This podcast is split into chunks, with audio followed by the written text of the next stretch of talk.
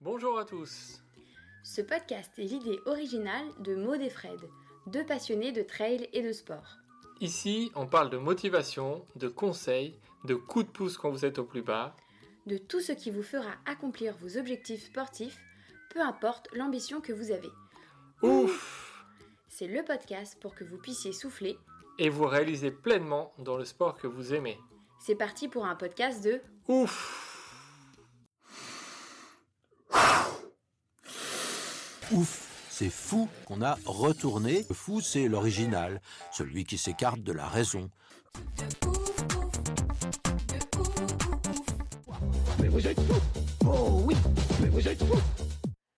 Bonjour à tous et bienvenue pour un nouvel épisode de Ouf. Cette semaine, on accueille Sylvaine Cusso, une grande ultra-traileuse.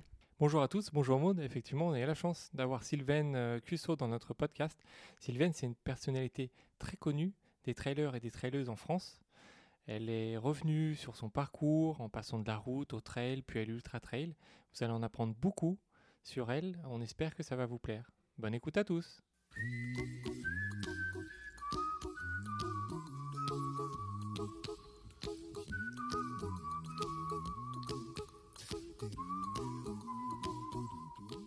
Euh, bonjour Sylvaine, merci d'avoir accepté de répondre à nos questions. On est ravis de pouvoir t'accueillir sur notre podcast. Eh bien, bonjour, et c'est avec grand plaisir. Merci euh, à vous de, de m'accueillir.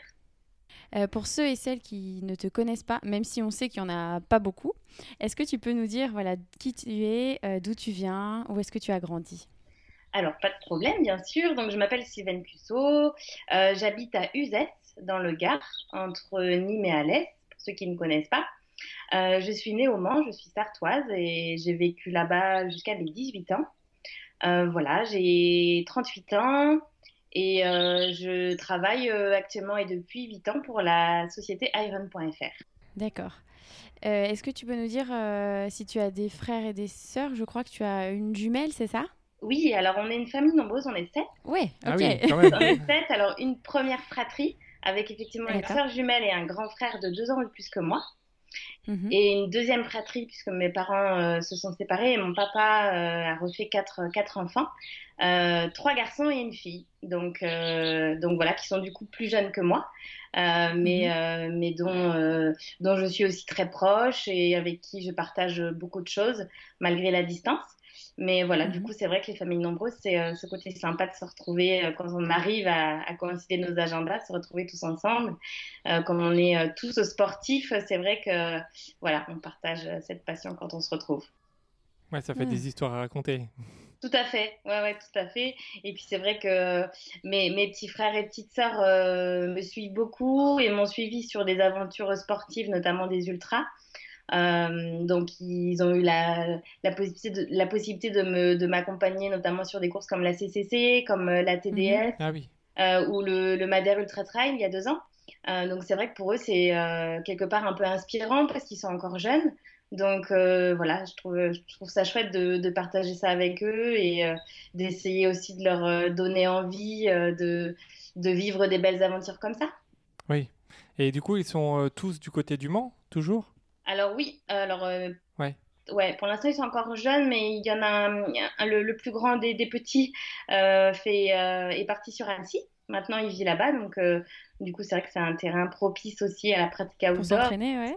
Exactement, voilà, il fait beaucoup de parapente, beaucoup de, de randonnées, d'escalade. Et puis euh, un autre qui a qui aussi a passé les 18 ans et qui donc s'est installé sur Nantes. Sinon, euh, voilà, mon grand grand frère est sur Paris et ma sœur s'est réinstallée au Mans à côté de chez ma maman. Donc euh, donc voilà, on est tous un peu dispatchés, mais euh, mais c'est bien parce que ça nous fait des endroits aussi, des points de chute pour euh, se retrouver et euh, passer des vacances. Ouais. Euh, Est-ce que tu peux nous dire quand et comment tu t'es mise à la course à pied? Alors la course à pied, moi j'ai débuté euh, très tôt, très jeune. En fait, euh, c'est un peu une histoire de famille. Quand on était petit avec, euh, avec mon, mon frère, ma euh, mon papa et ma maman, on avait l'habitude d'aller courir tous les dimanches. J'avais à l'époque 6-7 ans et c'est vrai qu'on on avait cette habitude tous les dimanches matins d'aller faire un petit tour de 3-4 km en famille. Ah oui. Ouais, voilà, et ça nous a. euh, je me rappelle à l'époque, bah, c'était c'était dur. euh, des fois, je pleurais parce que c'était beaucoup de souffrance, mais en fait, euh, le fait que ce soit un petit rendez-vous familial, bah, c'était devenu un petit rendez-vous sympa. Donc j'ai démarré comme ça et, et j'ai pris une première licence d'athlétisme à l'âge de 10 ans.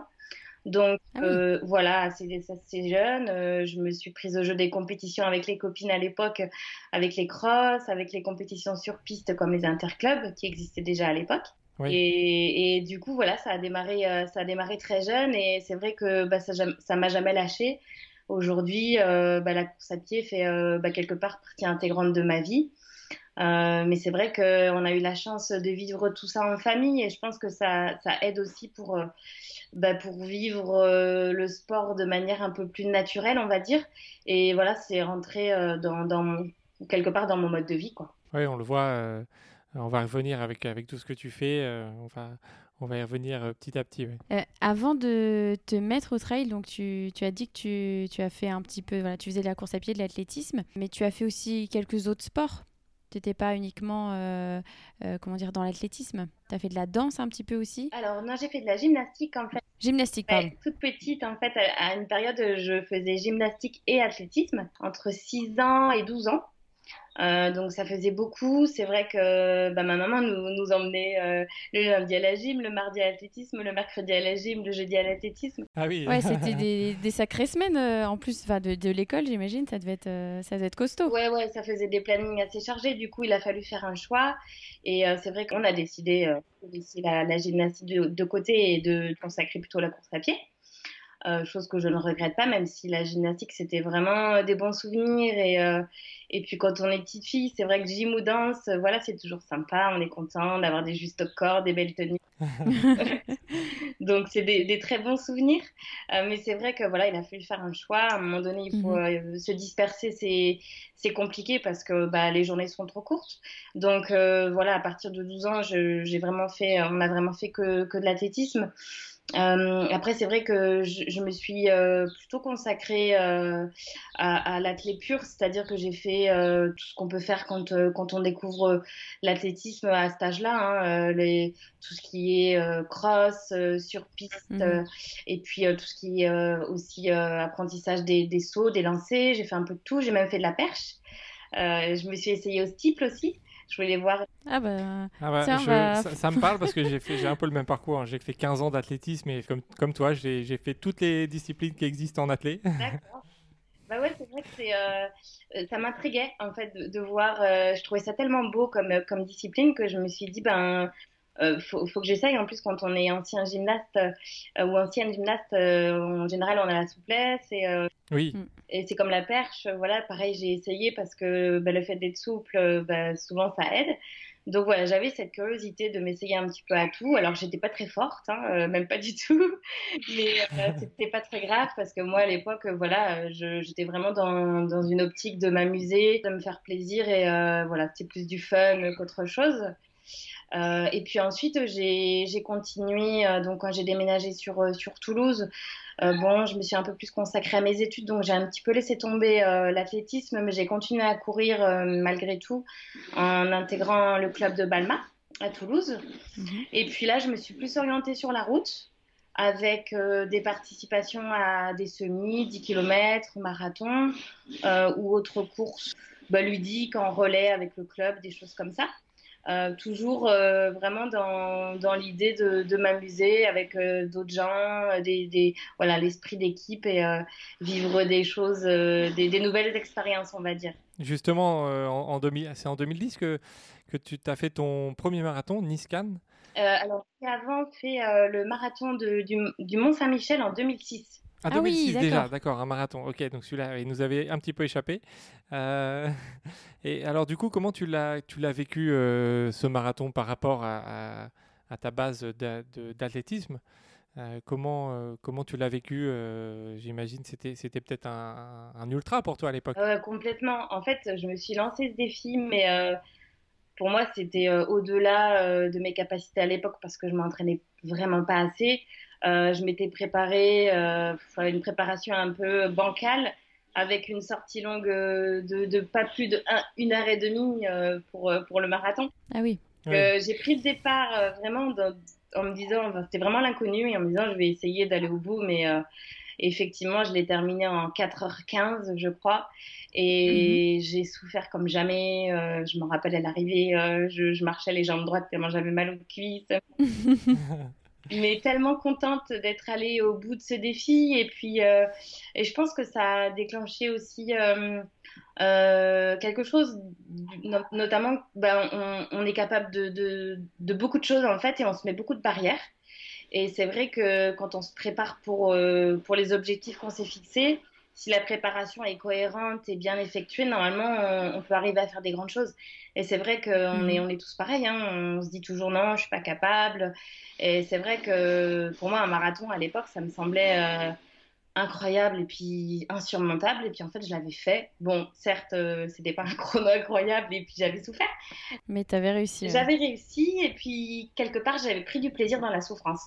Donc euh, je m'étais dit, voilà, c'est c'est pas insurmontable. Et puis, euh, je pense que partant de là, voilà, j'ai eu envie de recommencer l'expérience. Alors, un petit peu mieux préparé pour Paris. Effectivement, j'avais découvert le marathon de Paris. Euh, j'avais mis 3h30 à l'époque. Et euh, non, 3h30, c'était sur le marathon de Nice-Cannes. Nice-Cannes. voilà. Et j'avais dû mettre 3h45 ou 3h40 sur le marathon de Paris à l'époque en 2008. Ça doit être ça. Après, euh, c'est pareil, j'étais toujours sur des préparations pour finir euh, du mieux possible sans souffrir. Mhm. Mais voilà, je m'étais jamais dit que un jour j'essaierais de faire un super chrono, etc. Mais voilà, le, juste le défi de réussir euh, me m'attirait en fait. D'accord, même, même si ça te paraissait complètement fou, tu, tu t'es dit, bon, bah, je me prépare et euh, l'envie de réussir euh, t'a fait aller au bout. C'est ça, et puis quelque part, euh, plus c'est fou, plus ça te paraît insurmontable et plus tu as envie d'essayer parce que bah, c'est toujours le, principe du défi, quoi. quelque chose que tu penses pas possible et que tu vas essayer de réaliser c'est ça qui est, euh, c'est ça qui, est intéressant justement. Et alors du coup après euh, la, course sur route, tu t'es essayé au trail, euh, donc en 2011 si c'est bien ça, avec le, trail d'effort de Besançon à 28 km. C'est exactement ça. Et alors pourquoi tu, tu t'es pas lancé sur un plus long? Euh, parce que comme tu avais déjà fait peut-être 42 à plat, euh, on, pourrait penser, voilà, allez hop, euh, je me lance direct dans un 42 en trail. Et étonnamment, tu ne l'as pas fait, es, donc tu es resté sur un 28 km. Alors oui, je suis restée sur un 28 km qui à l'époque me paraissait déjà très long, en fait. Ouais. J'ai accompagné euh, mon chéri euh, Emmanuel à l'époque euh, qui mhm. s'alignait sur le long et qui, et qui lui en avait fait un objectif. Et moi, j'étais pas censée courir, j'étais censée l'accompagner ce jour-là. La veille, au retrait des dossards, il y a un, garçon qui, qui, proposait de revendre son dossard parce qu'il ne pouvait pas courir. Et ça s'est fait comme ça. Et j'ai dit à Manu, ah ben ça me tente bien d'essayer. Et lui, il m'a, dit, mais t'es folle, euh, tu, vas, tu vas jamais réussir, euh, c'est complètement fou, tu te rends pas compte parce que c'est pas du, c'est pas de la route, euh, c'est pas du tout les mêmes distances, etc. Donc en fait, mhm. déjà pour lui, euh, c'était déjà beaucoup trop par rapport à, à, ce que je pouvais faire et ce, ce pourquoi j'étais préparée en fait. Mhm. Mais justement, pour moi, c'était. Euh, voilà, il y avait ce défi. Ça t'a encore plus motivé. Donc, en fait, tu t'es pas du tout entraîné euh, spécifiquement pour, ce, pour euh, courir ce trail Ah non, non, pas du tout. Voilà, tu étais parti sur ta base voilà, d'entraînement course sur route et tu t'es allé, hop, je me lance et, et, on va voir qui se passe. Voilà, c'est ça. et puis, justement, je me suis dit, bah, je vais lui montrer que j'en suis capable. Alors, pareil, je, je, me suis dit, peut-être que je vais. ça va pas bien se passer, peut-être que je vais, je vais marcher, peut-être que je vais je vais peut-être euh, me tordre une cheville, j'en sais rien, mais voilà, je suis tellement euh, un, peu bornée que j'avais envie de lui montrer que je pouvais en être capable. Et effectivement, je me suis lancée, euh, bon, j'avais, j'avais quand même l'endurance, hein, mais il me manquait quand même la technicité, il me manquait beaucoup de, choses essentielles à la pratique du trail running. D'ailleurs, j'avais couru en chaussures de running, hein, j'avais pas de chaussures de trail. Euh, j'avais juste une petite porte gourde, enfin j'étais pas, pas très bien équipée. Et je me rappelle euh, que j'étais vraiment bornée à courir dans les montées. Oui, ah oui bah, comme toute personne qui commence, euh, qui passe de la route au trail, on se dit on court tout le temps, on court tout le temps, et en fait pas du tout. C'est ça exactement. Et en plus il y avait des, il y avait des gars qui, couraient, qui, qui marchaient à côté de moi plus vite que ce que je courais et qui me disait mais mais tu mais, mais, marche tu verras tu vas tu vas être ça va être mieux tu vas le cardio va redescendre mais moi j'étais tellement bornée. Pour moi c'était un échec de marcher. Que voilà je me rappelle tellement j'étais bornée à pas, pas marché parce que pour moi c'était euh, ouais c'était un échec quoi. Il fallait pas que je marche. Et, très belle surprise parce que ce, ce jour-là j'ai fini cinquième de la course. Euh, et je me suis régalée je me suis amusée. Et, euh, et j'ai bluffé mon chéri. Donc ça j'étais très contente de moi aussi Oui, ah bah, c'était ouais. l'objectif de base à la base. ça, voilà. Et puis c'est surtout ce qui m'a donné envie de, euh, bah, de poursuivre dans, dans, cette discipline en fait. Euh, je me suis rendu compte que, que c'était ludique. C'est euh, voilà, c'est vrai que c'est différent de la route parce qu'on est on joue avec le terrain, on est dans une découverte euh, constante de, de paysages. Il y, a, y a beaucoup d'échanges avec les autres coureurs aussi, beaucoup plus que sur la route. Et en fait, l'environnement que j'ai découvert m'a beaucoup plu. Et c'est là qu'il y a eu un genre de déclic et je me suis dit, bah, il faut que, faut que j'essaye de préparer un peu plus sérieusement des épreuves parce que c'est, parce que c'est chouette. Oui, justement, euh, euh, après, donc, tu, tu, tu, continues à faire du trail jusqu'en 2013 où tu, tu augmentes, euh, as augmenté les distances et tu vas gagner cette année-là le 50 km de l'éco-trail oui. de Paris. Ça. Et tu finis aussi troisième de la Saint-Élion. Alors, qu'est-ce qui, Qu'est-ce qui a changé euh, pour toi entre 2011 où tu découvres le trail et 2013 où tu commences à gagner et à faire des podiums sur les trails? Ben Justement, c'est vrai que ça a été deux ans euh, d'entraînement beaucoup plus sérieux. Alors euh, déjà, j'ai déménagé, j'habitais à Toulouse à l'époque et je me suis installée dans le Gard euh, à Uzès, qui est un terrain euh, beaucoup plus propice à la pratique du trail running, hein, puisqu'ici, moi je sors de la maison, j'ai des terrains, un terrain de jeu super à 1 km 500 de chez moi, donc c'est vrai que le terrain s'y prête beaucoup plus. Et puis euh, j'ai changé de travail et je suis maintenant en télétravail depuis, euh, depuis 2012. Donc c'est vrai que j'avais plus le temps de m'entraîner, plus le temps de récupérer. Euh, et puis de, plus d'envie aussi de d'essayer de performer. Donc voilà, disons que j'ai été beaucoup plus rigoureuse dans ma dans mon entraînement et c'est là qu'on se rend compte euh, que le travail paye et que finalement, il faut se donner les moyens de ses objectifs. Et quand, euh, quand on est régulier à l'entraînement, quand, euh, quand on a vraiment l'envie et quand on, quand on a des vrais objectifs, euh, on, peut, on, peut, on peut y arriver. Mais c'est vrai que ça veut dire être assidu et euh, c'est vrai que j'avais réussi pendant deux ans à me tenir à vraiment des entraînements réguliers. J'ai intégré des nouveautés euh, comme faire des côtes, faire du vallonné, chose que je faisais pas du tout à Toulouse. Mhm. Un petit peu de, aussi du gainage, de, des abdos, des choses comme ça. Donc voilà, progressivement, disons que j'ai euh, j'ai rajouté euh, euh, des, des, choses à l'entraînement qui, qui m'ont aidé à progresser. Et puis ensuite, il y a eu le vélo. Le vélo qui aussi, avant, je, je ne pratiquais pas de vélo. Et oui. c'est vrai que je me suis mise au vélo. ça a été un bon complément. Donc, donc voilà, disons qu'il y a eu pas mal de différentes composantes intégrées en termes de préparation, mais aussi tout ce qu'il y a autour, hein, le contexte, l'environnement, le fait que je sois aussi dans un, un cadre familial un peu plus posé. À Toulouse, j'étais étudiante, euh, un peu, un peu trop euh, fêtarde. J'étais tentée de partir euh, m'amuser tous les vendredis soirs et samedis soirs. Donc forcément, il n'y a pas, il a pas de miracle quoi. Quand on est, quand on est dans une hygiène de vie qui est pas forcément nickel, derrière c'est compliqué d'être complètement performant. Ouais, ouais c'est sûr. Ouais, donc voilà, ça explique pourquoi 2013 tu as commencé à faire, euh, à faire les, tes podiums 2013, voilà, ça a été une année un peu, pour moi un peu charnière, parce que c'est vrai que j'ai été, euh, suite à cette victoire à l'éco-trail de Paris et puis à quelques autres euh, be belles performances sur d'autres courses, j'ai été approchée par ASICS, donc Mhm. m'a m'a proposé de les rejoindre cette année-là, et c'est vrai que bah, l'aventure a commencé avec, euh, avec mon sponsor. Et il y avait déjà commencé avec Iron à l'époque puisque en 2012 Iron m'a proposé un petit contrat athlète. Euh, Mhm. donc euh, voilà après c'est vrai que c'est aussi motivant quand on a des partenaires qui s'intéressent à nous. Euh, on a envie de leur montrer que qu'ils n'ont pas eu, eu tort de nous faire confiance. On a envie de de se donner les moyens de réussir puisque voilà on, on nous fait confiance. Donc la moindre des choses c'est de se donner les moyens de d'atteindre de nos objectifs. Donc c'est vrai que ça a été, euh, ça a été un, un, élément motivant supplémentaire. D'accord. Et du coup, alors en 2014, euh, tu te lances dans ton premier 100 km et pas des moindres, euh, la CCC. Oui. Donc 101 km et un peu plus de, de 6000 mètres de, de, dénivelé. Tu finis quatrième féminine en 15h44. Euh, on double le temps d'effort, on triple le dénivelé par rapport à la Saint-Élion.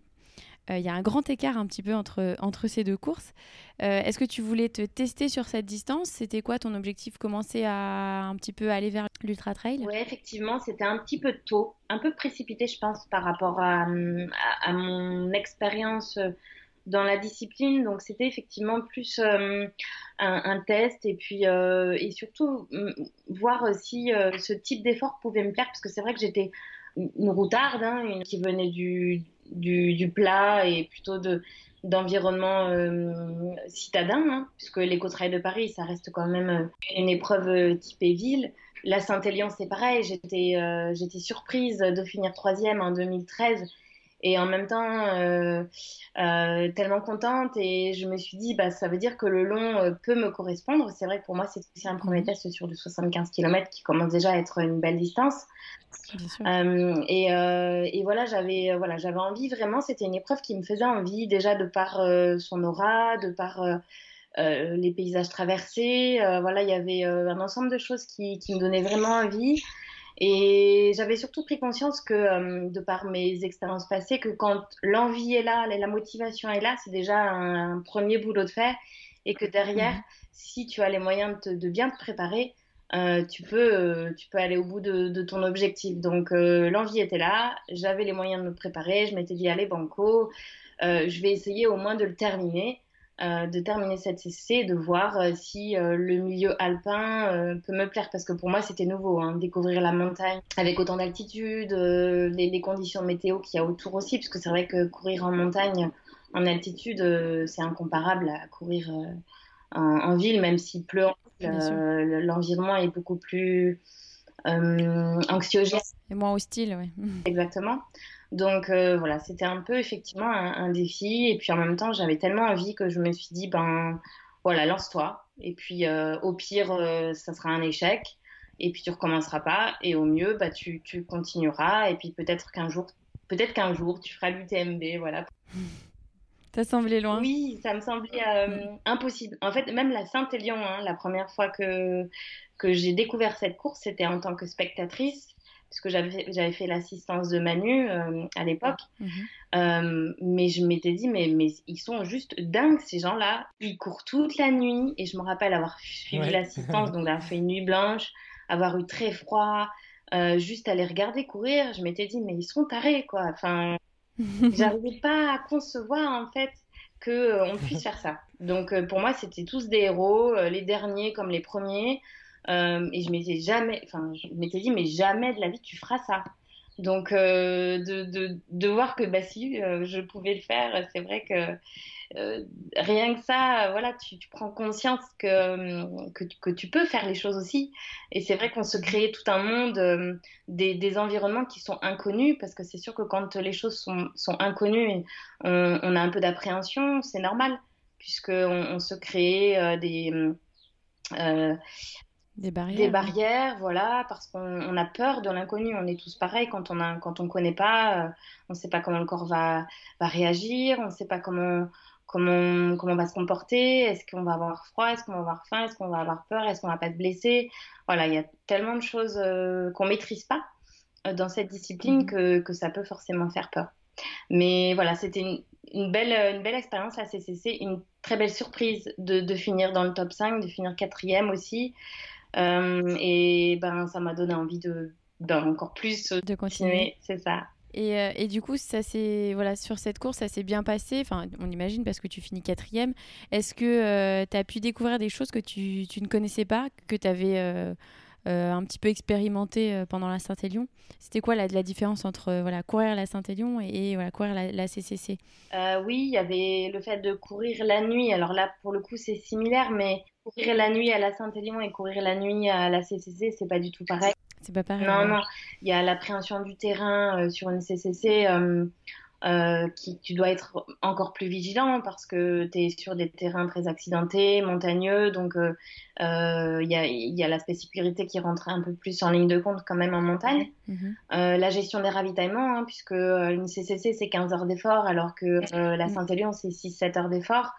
Donc euh, ça veut dire euh, ça veut dire prendre plus en compte euh, le fait de, de plus manger, de, de mieux mieux gérer toute cette partie alimentation et hydratation. Et puis c'est vrai qu'on est beaucoup plus en autonomie quand même sur une CCC où on va rester plusieurs heures seul alors qu'à la mhm. Saint-Élion, ça passe beaucoup plus vite et tu sais que de toute façon, tu vas voir du monde. Donc, il y a un peu la solitude de l'ultra que tu retrouves en, sur mhm. une CCC que tu n'as pas du tout sur la Saint-Élion, parce que sur la Saint-Élion, tu es toujours avec du monde. Donc euh, la différence, euh, la différence, elle est là surtout. Et puis c'est quand même double, double de temps d'effort. Euh, donc voilà. Et puis la montagne, on disait tout à l'heure, c'est tellement d'inconnus la météo qui peut, qui peut complètement basculer. Et d'ailleurs, c'est ce qui s'est passé en 2014. on est passé du grand beau temps à une, une, une, averse de fou dans la montée de la tête au vent. Euh, où mhm. j'ai été obligée de, de mettre la Gore-Tex jusque jusqu'au bout des, des, mains et la capuche et ça ruisselait de partout. Il y a une averse de fou. Euh, donc euh, ça, c'est des choses. Euh, quand tu le vis une fois, euh, tu te dis c'est bien, ça va me renforcer. Ah bah oui. tu les vis au moins une fois dans ta vie de trailer, donc le plus tôt tu le vis, le mieux c'est pour anticiper sur les sur les prochaines fois. Ouais, au moins après tu connais. Ouais. ça forge un, un, caractère de trailer et de traileuse. En, en, 2015, tu voyages un petit peu et tu vas, euh, tu vas courir une course, l'Ultra Fjord, euh, 70 km euh, au Chili, dans le parc Torres del Paine. C'est un endroit qu'on connaît bien. On a déjà été euh, deux fois accompagné des groupes là-bas en septembre pour l'Ultra del Paine. Est-ce que tu peux nous parler un petit peu de cette course, l'Ultra Fjord? Alors toi, c'était à une autre époque. Je pense qu'il faisait assez froid, il faisait, il faisait pas très beau. comment comment c'était? Comment tu l'as vécu cette course? Alors ça a été un, souvenir un peu particulier, même très particulier pour moi. C'est vrai que j'en parle souvent mhm. en, mauvais souvenir, euh, même si euh, dans toute expérience on en retire du positif. Mais c'est vrai qu'à l'époque euh, j'ai très mal vécu cette aventure. Alors ça partait d'un super projet avec Azix et avec toute l'équipe. Mhm. avec Laurent Ardito et Cathy Ardito qui, qui manageaient le team à l'époque. Xavier Thévenard, qui m'avait aussi accompagné sur la course. Enfin, accompagné, il avait couru de son côté, mais il était aussi mhm. du projet. Il y avait deux photographes avec nous, puisque l'idée, c'était aussi de raconter, de raconter l'histoire qu'on allait vivre là-bas. Euh, sur le papier, l'aventure euh, semblait euh, extraordinaire et pas si difficile que ça au niveau technicité et difficulté, difficulté de l'épreuve. C'était 70 km et 3002 à peu près de dénivelé positif. Mais en fait, on s'est retrouvé face à un environnement. Bah, si vous y êtes allé, vous, vous avez vécu un peu tout ça, mais c'est très très particulier, c'est très sauvage, très hostile. Et puis surtout, la course qu'a voulu créer l'organisateur est plus un raid type exploration, mmh. raid aventure que qu'un trail. Donc tout était fait pour pour nous faire rentrer dans, un, dans une atmosphère un, peu euh, de peur. Euh. Ah oui. Ouais, ben, disons que les balisages étaient euh, très succincts. Donc il y avait des fois où tu, tu, tu, tu trouvais pas ton chemin, tu te perdais, tu revenais en arrière. les, les, sentiers étaient pas défrichés, donc il y avait des fois où tu devais te baisser, ramper quasiment pour pour avancer. Il y avait des passages sur glacier Enfin, là, pour le coup, on a été aussi pris par le mauvais temps, donc euh, euh, il a fait très froid, les conditions étaient très particulières. Il y avait des passages dans, euh, dans, des, dans des rivières glacées, on avait de l'eau quasiment sous les bras. Enfin. Oui, il n'y avait rien de simple. Il n'y avait rien de simple. Oui, c'était un raid, ouais. C'était, c'était pas un trail en fait. Il faudrait l'appeler l'ultra raid fjord 70 km. C'est un peu ça, et j'ai souvenir d'avoir, d'être passé dans des endroits où je, je me suis enfoncée jusqu'à la taille dans, dans des genres de, de je sais pas ce que c'était, des, des, trous là où tu n'arrives pas à te sortir du truc. Et, et, à un moment donné, tu te dis, mais enfin, c'est plus du trail là. Ouais, c'est limite dangereux. Ouais, c'est dangereux. Il y avait des, tu passes à côté des crevasses où tu dis, si je tombe, c'est fini. Et euh, tu n'as pas moyen de, de, de contacter quelqu'un parce qu'il n'y a pas de réseau là-bas, puis on n'avait pas de balise GPS. Donc, tout, tout, un ensemble de choses qui ont fait que je me suis mise dans un, dans une certaine, un état d'anxiété. Euh, et puis ensuite, euh, j'ai manqué de chance parce que j'ai pas, j'ai eu un problème de frontal. Donc quand est arrivée la nuit, je n'avais plus de lumière. Donc je me suis retrouvée seule dans la nuit, dans la jungle patagonienne.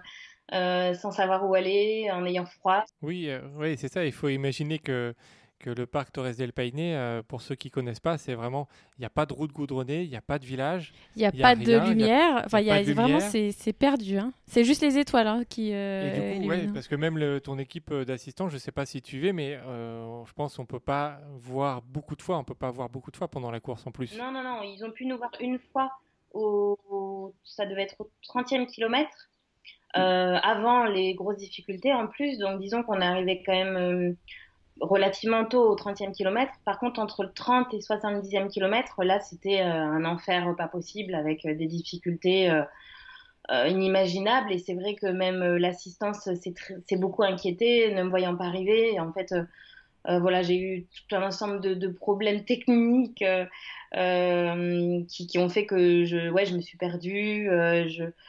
Voilà, je, je me suis demandé à un moment donné si j'allais vraiment pas y laisser ma vie. Sérieusement, euh, Ah oui. ouais, ouais, vraiment, j'ai, j'ai- j'avais l'impression que j'étais plus en mode survie et avec un objectif, c'était euh, arriver vivante. J'en étais vraiment à ce point-là. Alors à ce moment-là, j'étais deuxième du, du classement, mais j'en avais vraiment rien à faire et j'étais Ouais. euh, pff, voilà, j'étais vraiment, euh, j'avais juste envie d'arriver euh, et me dire ça y est, ce cauchemar est terminé, je suis sortie de cet enfer parce que euh, ouais, j'avais, en fait, j'avais la boule au ventre euh, tout, euh, toute la course. Donc euh, voilà, pour moi, c'est pas la conception du sport et c'est pas la conception de la course à pied ni de trail running. On n'est pas là pour, pour se faire peur. Ah, on est d'accord, ouais. Voilà, ouais. on n'est pas là pour avoir la boule au ventre. Donc, c'est vrai que ça a été une épreuve particulière pour ça. J'en garde des souvenirs intéressants parce que, comme on le disait tout à l'heure, même les mauvaises expériences nous servent. Donc, je pense que ça renforce, ça c'est sûr. Euh, mais en tout cas, j'y retournerai pas. En tout cas, pas pour cette course. Ouais, voilà, le, pla- le plaisir n'était pas là, comme tu le dis. Le, euh, ça t'a peut-être servi dans certaines situations de ta vie ou de, de- du sport, mais euh, sur le moment, il n'y avait aucun plaisir. C'est ça. Et puis surtout, Ouais. j'ai pris conscience aussi que pré- préparer une course, un événement, c'est important aussi mentalement de le préparer. C'est-à-dire que quand tu sais, peut-être que si je savais dans quoi je, je me lançais avant, euh, je pense que la tête aurait été préparée, le corps aurait aussi été préparé, et j'aurais peut-être vécu les choses différemment. Mais en fait, en prenant le départ, je m'attendais vraiment pas à ça. Et ce qui fait que voilà, je suis rentrée dans un état d'esprit euh, très négatif. Tout, s'est enchaîné euh, avec la course pour me, me faire vivre un mauvais moment. Et c'est vrai que du coup, ça m'a laissé un mauvais souvenir. Mais bon, peut-être que j'y retourne. Ouais, re- retenter l'expérience euh, quelques années plus tard. Enfin, surtout, ouais, je pense que depuis le temps, ils ont, ils ont j'imagine, dû un peu s'améliorer. Alors, les conditions météo, je pense qu'elles seront identiques, mais, euh, mais au niveau de l'organisation, je pense que ça a dû bien changer. Euh, la même année, tu participes au championnat du monde de trail à Annecy lors de la Maxi Race. Est-ce que tu peux nous parler de cette, euh, cette expérience? Oui, alors ben justement, euh, cette course était programmée un mois après euh, l'Ultrafjord. Mhm. Donc l'Ultrafjord, en fait, était euh, pour moi destinée à plus être une course de préparation qu'une course avec un objectif. C'est vrai que j'y suis allée en me disant c'est une, une bonne distance pour préparer les mondiaux. Derrière, j'aurai quand même le temps de récupérer. Donc voilà, j'y allais, j'y allais vraiment en me disant que ça me ferait une bonne dernière sollicitation. Et puis en fait, il s'est avéré que je, je suis rentrée de la Patagonie avec une, euh, une fissure au tendon fibulaire. C'est en fait les tendons qui stabilisent les chevilles. Et en fait, euh, je, à l'époque, je ne savais pas que j'avais une fissure puisque j'étais assez bornée. Et comme je voulais absolument participer au championnat du monde, j'avais très mal, mais je me disais, j'essayais de, de me soigner, j'allais chez le kiné, j'essayais de faire des soins, j'essayais de faire un peu de repos, mais j'avais cette douleur qui persistait et qui m'empêchait de me préparer correctement. Euh, j'ai pris le départ des mondiaux strappé en me disant, parce qu'en fait, avec une fissure ici, la cheville ne tient plus. Euh, puisque Mhm. c'est le tendon qui stabilise la cheville. Et en fait, dès que tu prends un, un caillou ou un trou, la cheville, pac, elle, elle tord et, et ça, et ça fait archi mal. Euh, j'ai pris le départ euh, vraiment en me disant, euh, j'étais pas du tout sereine. Je me disais, voilà, un maillot, une sélection, une équipe de France, ça, ça se refuse pas, c'est une fois dans ta vie. Il faut Mhm. absolument que tu tentes de, de prendre le départ et de terminer cette course. Euh, voilà, je me voyais vraiment pas euh, ne pas ne pas la faire, donc euh, j'ai pris le départ euh, strappé et en me disant je vais faire ce que je peux, mais j'avais toujours cette douleur et je savais que ce serait compliqué. Bon après je, je visais pas non plus un titre mondial hein, entre nous, Mhm. voilà, je, je savais très bien que j'avais pas le niveau pour faire quelque chose, pas un top 10, mais voilà, j'avais envie de, de faire du mieux possible pour moi pour intégrer l'équipe, puisque l'équipe c'est ça devait être les, les, quatre, je crois, les quatre premières ou, les trois. C'est les trois, je crois, oui. Ouais. C'est les trois, ouais. Bon, en tout cas, voilà, j'avais envie de, de, faire du mieux possible et en tout cas, j'ai vraiment envie d'honorer ce maillot de, de l'équipe de France. Sauf que dès le début, j'ai vu que ce serait très compliqué. Ma cheville euh, faisait que se tordre, j'avais très très mal. Donc, euh, je suis passée par des, par des coups de dur vraiment mentalement. Euh, j'avais presque honte de moi parce que j'avais euh, un peu euh, l'équipe de France sur le dos, euh, le maillot bleu, blanc, rouge, et, et j'arrivais pas à assurer et j'arrivais pas à faire à faire ce que j'étais capable de faire. Donc c'est vrai que pour moi, mhm. ça a été très dur. J'avais toute ma famille qui était venue me voir, m'encourager, les cousins, cousines, tata, tonton, enfin voilà, qui, qui me suivent et qui, qui, viennent rarement sur, sur mes courses. Et puis là, qui fait le déplacement. Donc j'avais envie d'assurer et puis rien ne s'est passé comme je voulais. Donc c'est vrai que j'ai énormément souffert. Euh, j'ai réussi à terminer, mais euh, j'ai voilà, j'ai eu énormément de frustration ce jour-là. J'ai fait 32e. Euh, j'étais malgré tout contente d'être allée au bout. Avec la blessure que tu avais euh, aussi, c'était pas forcément évident. Euh. Ouais, c'est ça. Bah, je pense que je me suis pas arrangé la blessure, donc j'ai passé une échographie en, en, rentrant des championnats du monde, donc il s'est avéré que j'avais bien la, la fissure du fibulaire.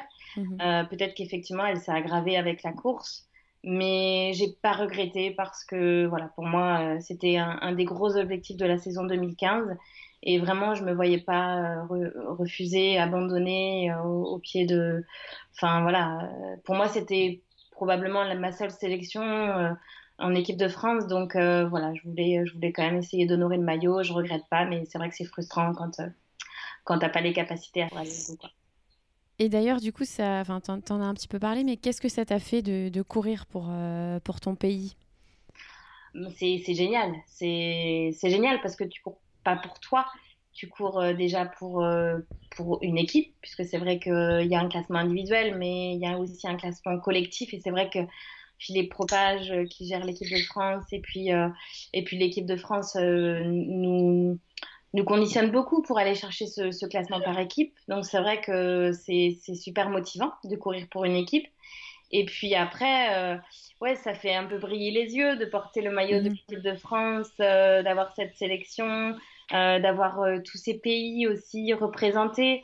C'est vraiment une sacrée aventure. Et c'est vrai que même si ça reste une course, il y a quelque chose de différent parce que tu as, voilà, as, toutes les nationalités mélangées. Et puis, euh, c'est vrai que bah, tu as envie de, de, porter haut les couleurs de ta nation. Et c'est vraiment ce côté-là qui est, qui est, vibrant et euh, grisant et euh, qui fait que tu as encore plus envie de te dépasser, en fait. Et que tu te dis, j'ai pas le droit d'abandonner, mm-hmm. j'ai pas le droit de, tant que je suis capable d'avancer, de, d'être debout. Et moi, c'est ce qui m'a porté jusqu'à la ligne d'arrivée. C'est que je me disais, tant que je peux encore avancer, même si je marche, euh, voilà, il n'est pas question que j'abandonne. Euh, mhm. Parce que effectivement, euh, c'est autre chose qu'une course, une simple course. Quoi. Oui, heureusement que d'ailleurs tu avais peut-être le maillot de l'équipe de France, parce que sinon c'est peut-être une course que tu aurais soit jamais faite, soit abandonnée assez rapidement. Oui, oui, je pense, parce que j'avais la famille à côté et c'est vrai que plusieurs fois ils ont tenté de, de, me, de me forcer à abandonner parce que me voyant souffrir autant et, me faire autant de mal euh, au corps. C'est vrai que les proches euh, souffrent avec toi et ne peuvent que te, raisonner et te dire mais stop, euh, arrête, parce que je, à un moment donné, je, pleurais de douleur. Et, et c'est vrai que plusieurs fois, hein, ils ont essayé de me dire mais, mais il faut que tu arrêtes, là c'est n'importe quoi. Et c'est sûr que ça aurait été dans un autre contexte, je pense que je me serais raisonnée. Oui, enfin, encore une expérience pas euh, très heureuse, mais qui, euh, je pense, t'a aussi servi pour, euh, pour la suite. Ah oui, oui, oui, tout à fait. Et puis c'est, ça reste un, un super souvenir, une, belle expérience et effectivement, ça renforce, même si ça détruit un peu le corps sur le moment, mais dans la tête, c'est, c'est sûr, ça renforce. Ouais. En, en 2016, tu, tu, pars sur les traces de la mythique course Vasalopette, la euh, course de, ski de fond, hein, l'une des plus connues au monde avec un, une ambiance incroyable. Euh, tu, as fait, tu as participé au trail Vasalopette, donc c'est l'Ultra Vezan, 90 km, où tu finis 8 e Comment c'était cette course? Est-ce que l'ambiance était la, la, la, même que pour le, la course de ski de fond ou c'est un peu plus intimiste euh, avec un peu moins de monde? Alors, je, je, ne suis jamais allée à la course de ski de fond, mais c'est vrai que j'avais eu écho. Effectivement, c'est un, un, gros événement euh, qui, est, qui, est, très, très connu euh, par là-bas et puis même mondialement. Euh, alors, l'Ultra Vazan en, en, Suède, c'est vrai que. euh, Alors, moi, j'y suis allée. euh, au départ, je devais faire le 45 km parce qu'il y a, il y a, il y a deux, deux, trois épreuves, me semble-t-il, Mhm. 30, 45 et 90. Et encore une fois, bah, la veille de la course, euh, pris d'un coup de folie, Tu te dis, allez, je fais le double. C'est ça, voilà, j'ai décidé euh, voilà, de, de faire le 90. Euh, en fait, on, avait fait une petite reconnaissance de parcours la veille avec euh, Laurent, Arnaud et, Manu, qui étaient également des, athlètes ASICS et qui couraient le 90. Et en fait, j'ai découvert les sentiers de la course. J'ai trouvé ça incroyablement beau, apaisant. Euh, et je me suis dit, c'est quand même dommage euh, de pas faire la mythique, quoi, la, la, la traversée 90, Oui. qui est quand même l'épreuve phare, et, euh, et puis de faire, euh, de découvrir un peu plus de, de ces sentiers. Et finalement, il s'est avéré que j'ai, j'ai, eu- je suis allée voir l'organisation, ils m'ont, ils ont dit pas de problème, si tu veux changer, tu peux changer. Donc on s'est concerté avec euh, Laurent, le coach manager team, et Bon, il s'est dit que c'était un peu fou, mais euh, j'avais tellement envie que, encore une fois, euh, quand, quand l'envie est là, la motivation, en général, le corps suit. Donc j'ai fait ce, pari un peu fou d'essayer de prendre le départ du 90. J'ai pas regretté, encore une fois, c'est euh, magique la Suède. Euh, effectivement, il y a des, y a des, c'est pas très, enfin c'est vallonné, mais c'est pas, c'est pas montagneux du tout. Mais par contre, c'est des, grands espaces très apaisants. Euh, j'ai adoré l'ambiance suédoise. C'est vrai que là-bas, c'est euh, très propre. Euh, les gens sont stricts euh, euh, dans le respect euh, des règles. Euh, Il y a, voilà, il y a tout un environnement qui est, très agréable. Et puis, euh, on a été accueillis par l'organisation euh, aux Petits Oignons. Euh, euh, en fait, euh, euh, Peter, on a été accueillis par Peter qui, qui est de chez ASICS et qui, lui, euh, euh, gère euh, les athlètes ASICS de, de, de la Suède. Donc, qui avait aussi des athlètes qui couraient. Et c'est vrai que voilà, le fait d'être aussi très bien accueilli, ça, ça joue bah, pour, pour passer un bon moment et pour être mis dans des bonnes conditions pour vivre la course encore plus euh, pleinement. Donc euh, ouais, ça a été une, belle expérience et effectivement, euh, je serais curieuse de, voir euh, un jour comment se passe euh, la, course de ski de fond. Je pense que ça doit être une sacrée, aventure, mais je pense que quand même la, course de trail d'été est quand même un peu moins, un peu moins connue, un peu moins réputée, même si il y a quand même un engouement certain autour de cet événement. Bah il n'y a plus qu'à tester le ski de fond. hein. Mais bon, pour t'ent- t'entraîner à Uzès, euh, c'était peut-être un peu plus compliqué. Et il y a du boulot, ouais, je sais pas mon tasse de thé, donc il faudrait que je parte de zéro, euh, y, y il y a beaucoup à faire. Euh, la même année, tu, tu gagnes l'Eco-Trail 80 km. Est-ce que tu peux nous dire ce qu'elle a de particulier pour toi, cette course? Parce que tu, tu la cours un peu depuis chaque année, comme la Saint-Élion depuis 2013. Oui, alors ben, c'est sûr que déjà le fait d'avoir gagné le 50 km en 2013 et euh, d'avoir euh, vécu euh, la course aussi bien, ça m'a forcément donné envie d'augmenter la distance et, et puis surtout l'envie de vivre la course phare, puisque le 80 km, c'est celle qui arrive au pied de la Tour Eiffel, enfin même pas au Mhm. pied, au premier étage de la Tour Eiffel. Euh, Il y a ce côté assez mythique quand même, euh, la, la Tour Eiffel, euh, emblématique de la France. Euh, moi, je trouve que c'est assez magique hein, de, de réussir à faire une course qui arrive au premier étage de la Tour Eiffel. Euh, je trouve que le concept génial. Oui, il n'y a, pas- il y a peut-être pas plus belle arrivée dans le monde, hein, euh, on ne sait pas, mais... euh, Sur un euh, monument, non, il sur y en a, en pas, ça, je pense c'est pas. ouais. C'est ça, exactement. Et puis c'est vrai que quand tu fais le 50, t'arrives, euh, pour le coup, tu arrives au pied. Euh, tu montes pas sur la Tour Eiffel, tu arrives, euh, je crois qu'à l'époque, ça doit être le Trocadéro, quelque chose comme ça. Donc c'est frustrant, en fait, parce que tu dis, bah mince, c'est vrai que ça doit être sympa d'arriver quand même au premier étage de la Tour Eiffel. Donc euh, ayant vécu le 50 km euh, et, et vu une partie de la course, seulement 50 km, je m'étais dit, voilà, il faut quand même se tester sur le 80. Donc euh, voilà, l'envie était vraiment là de découvrir l'épreuve phare et d'arriver euh, sur cette fameuse tour Eiffel. Et puis euh, j'ai découvert une épreuve qui est, qui est, qui est vraiment bluffante et un peu mystérieuse parce que c'est vrai que quand on dit un trail à Paris... Ça va pas ensemble. oh non, c'est ça. Exactement, quand on m'a parlé de cette course, je me suis dit mais n'importe quoi, un trail à Paris, ils sont fous. Comment tu peux faire un trail à Paris C'est n'importe quoi. C'est vrai que c'est la première chose que tu te dis, quoi. Quand tu te dis on fait un, on fait un trail à la capitale. Et puis en fait, euh, eh bien, on, passe. Bon, bien sûr, on fait un peu de bitume, mais pas beaucoup. Et honnêtement, c'est une course à découvrir parce que il y a une visite culturelle quelque part. Tu passes, tu passes dans des endroits euh, super, en pleine nature, tr très proche de la ville finalement, et tu te rends compte que euh, parfois il faut pas forcément aller en montagne pour avoir l'impression d'être dépaysé et être en pleine nature. Et c'est vrai que ce côté-là de la course euh, est vraiment agréable. Et euh, c'est d'ailleurs euh, ce que j'ai retrouvé à, à l'éco-trail de Stockholm. Euh, les, des, des, sentiers à, peut-être 8 km du centre de Stockholm où tu as vraiment l'impression d'être en montagne. Donc c'est j'aime bien l'idée en fait d'aller chercher des coins de nature en, en centre-ville. J'aime bien cette idée-là. Donc ouais, l'éco-trail de Paris, ça a été pour moi une, une, belle expérience en, en 2015. Euh, donc euh, j'ai pris tellement de plaisir que c'est vrai que ben du coup je suis revenue plusieurs années et puis après il y a le fait de aussi réussir à faire euh, une, une, belle perf et du coup vouloir euh, te redéfier l'année d'après pour essayer de conserver euh, ou d'aller chercher mieux parce que c'est vrai que j'avais pas gagné. Oui, tu as fini plusieurs fois deuxième, hein, c'est ça Exactement. Ouais. En fait, la, la, première année, je j'ai pas pu terminer parce que je me suis cassé le pouce. En fait, ma première okay. participation à l'éco-trail de Paris, c'était en 2014. Mmh. Un an après mon 50 km, euh, j'avais pris départ du 80. Euh, je suis tombée au 40e kilomètre et je me suis euh, luxé le pouce et ouvert le menton. Ah oui. Ah. Voilà, donc j'ai terminé à l'hôpital. J'ai pas pu, euh, j'ai pas pu euh, malheureusement franchir la ligne d'arrivée parce que j'avais le menton ouvert et le pouce euh, qui était complètement retourné. Ouais, du coup c'est plus compliqué. Ouais. C'est plus compliqué. Et forcément, en 2015, j'avais une petite revanche par rapport à, à, cette, à cet échec de 2014.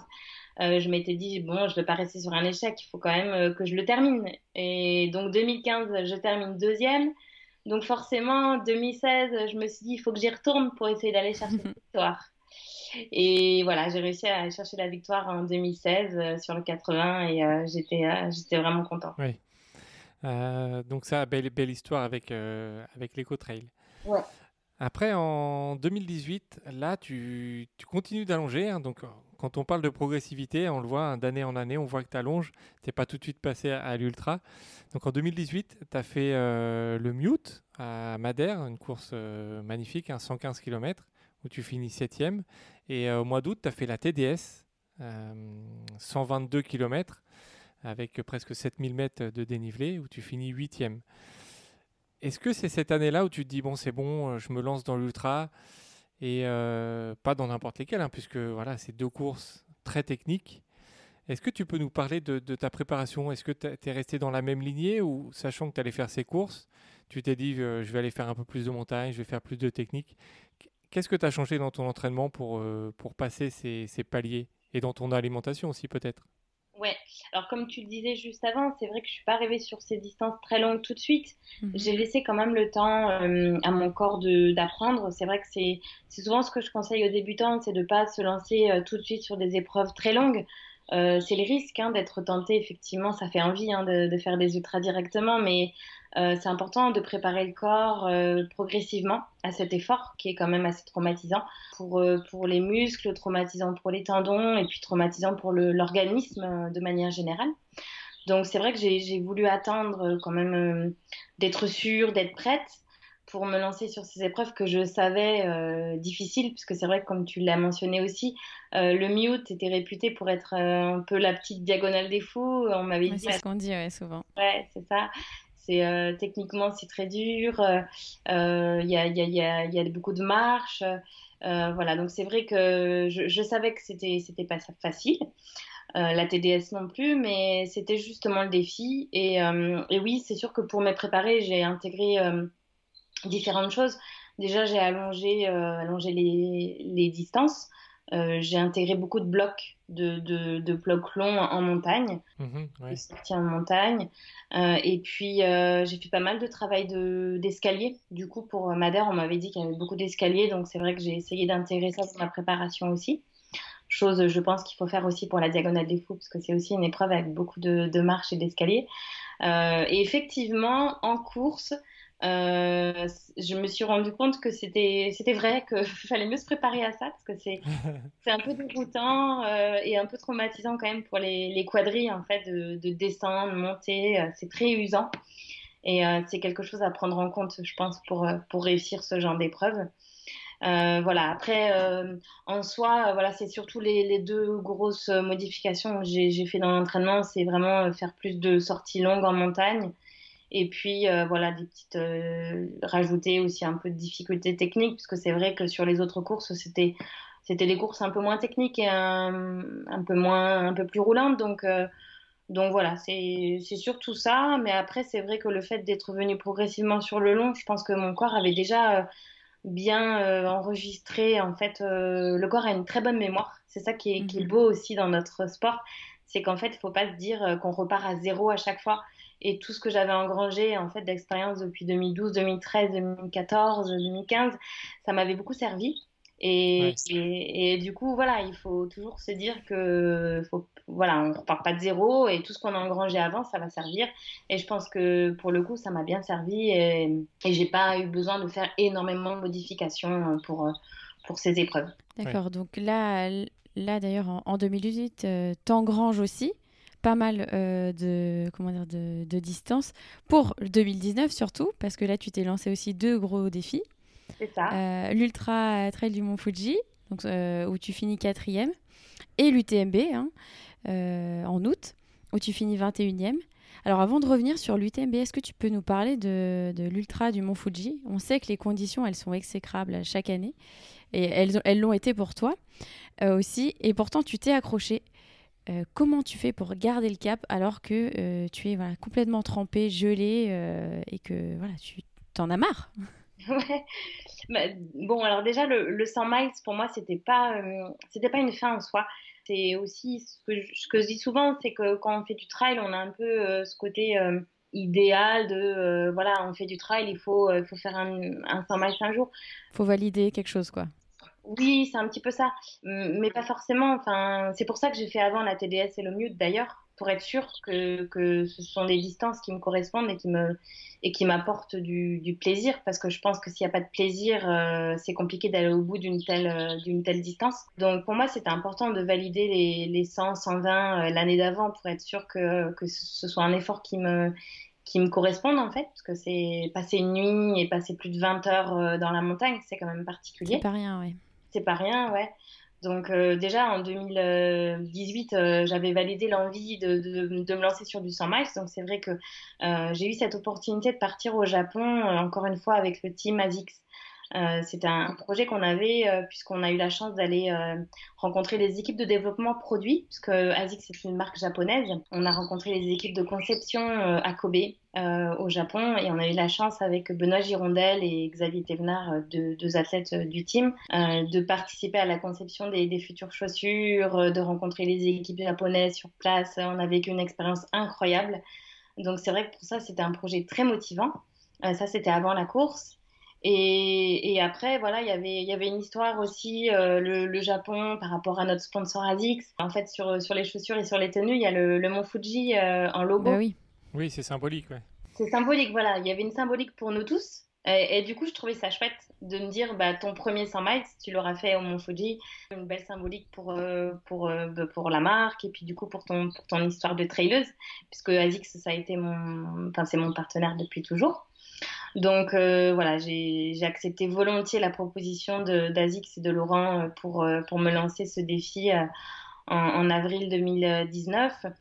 Euh, et effectivement, euh, ça a été compliqué au niveau des conditions, mais c'est vrai que j'ai réussi à, à, me mettre un peu dans ma bulle et à faire abstraction de tout ça et à rester vraiment focus sur l'épreuve et j'ai réussi à avancer, à, scinder la course en, en petits bouts, en petites, étapes et c'est vrai que j'ai eu la chance d'avoir Laurent au ravitaillement Et c'est toujours pareil sur un, sur un 100 miles, c'est sur un ultra. Quand tu as du monde au ravitaillement, c'est beaucoup plus, beaucoup plus facile euh, de, de, bien vivre l'épreuve puisque tu peux découper la course. Ouais, ça aide beaucoup. Hein. Ah ouais, c'est le jour et la nuit quand tu as une assistante. C'est quand tu sais que euh, voilà, dans deux heures, tu vas avoir ton Tu vas retrouver quelqu'un qui va te, te, changer euh, ton eau, te donner la bonne alimentation, etc. Ça, ça fait la différence, ouais.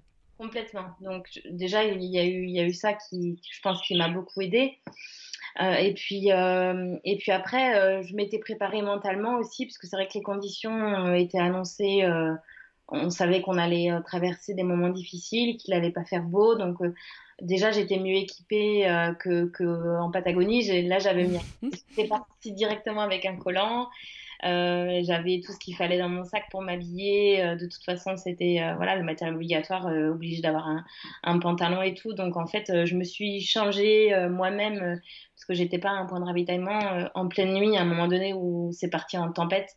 J'ai mis gants, euh, bonnet, euh, pantalon, euh, Gore-Tex. Et, et, du coup, quand, quand tu te prépares aussi au niveau équipement, tu vis pas la course de la même manière. Et c'est vrai mmh. que le fait d'être rassuré parce que tu as le bon équipement et que tu es, es, en sécurité, ça aide aussi pour, pour avancer un peu plus sereinement.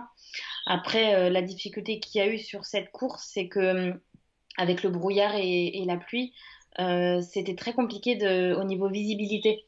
Donc, en fait, euh, quand, quand tu as la frontale euh, et qu'il y a beaucoup de, de, brouillard, tu vois rien. Ça a sûrement dû vous arriver sur des courses ou à l'entraînement. Oui, oui, on voit rien. On est complètement ébloui.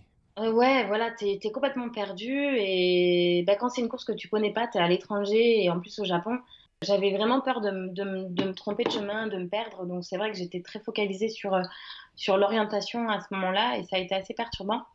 Et puis du coup, tu peux plus non plus te concentrer sur la foulée où l'objectif c'est pas forcément d'avancer vite, c'est plus d'avancer bien et dans la bonne direction. Donc c'est vrai que la nuit a été très compliquée pour moi euh, par rapport à mhm. ça.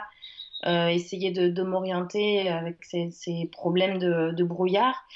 Et puis après, au petit matin, euh, ben, j'ai vécu euh, ce que vivent la plupart des, des ultra-trailers sur des, sur des ultras, la fatigue, euh, mm. les problèmes de ventre, euh, l'estomac, je pense. Euh, souvent sur l'ultra, il vit des moments difficiles parce que tout simplement on n'est pas habitué à manger la nuit. Donc je pense que l'estomac réagit aussi par rapport à ça. Et c'est vrai que j'ai eu des, des, problèmes gastriques en fait toute la nuit au petit matin.